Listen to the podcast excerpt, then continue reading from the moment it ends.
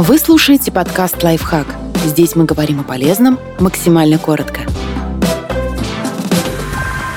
Три мифа об IQ, в которые пора перестать верить. Психолог и преподаватель Королевского колледжа Лондона Стюарт Ричи рассеивает популярные заблуждения.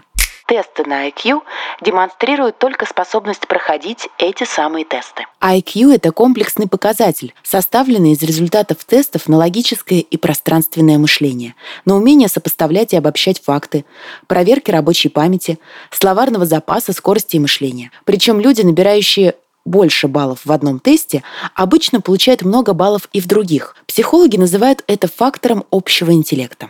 IQ всего лишь отражение социальных условий. Исследование близнецов и непосредственно ДНК подтверждает, что интеллект передается по наследству. Существенная часть вариаций в показателях IQ обусловлена генетикой. Ученые уже начали выявление конкретных генов, ответственных за эти различия. Поэтому невозможно утверждать, что IQ отражает только условия социальной среды показатель IQ одного человека незыблем. Наследуемость не обязательно означает незыблемость. Результаты тестов на IQ одного человека меняются при новых прохождениях. Каждый дополнительный год обучения добавляет примерно от 1 до 5 баллов к показателю IQ. Эффект сохраняется на протяжении всей жизни. В развивающихся странах для поднятия IQ значительно помогло улучшение питания, а именно введение пищевых добавок с йодом. Тем не менее, есть определенные границы. Имея средний уровень интеллекта, невозможно превратиться в гения.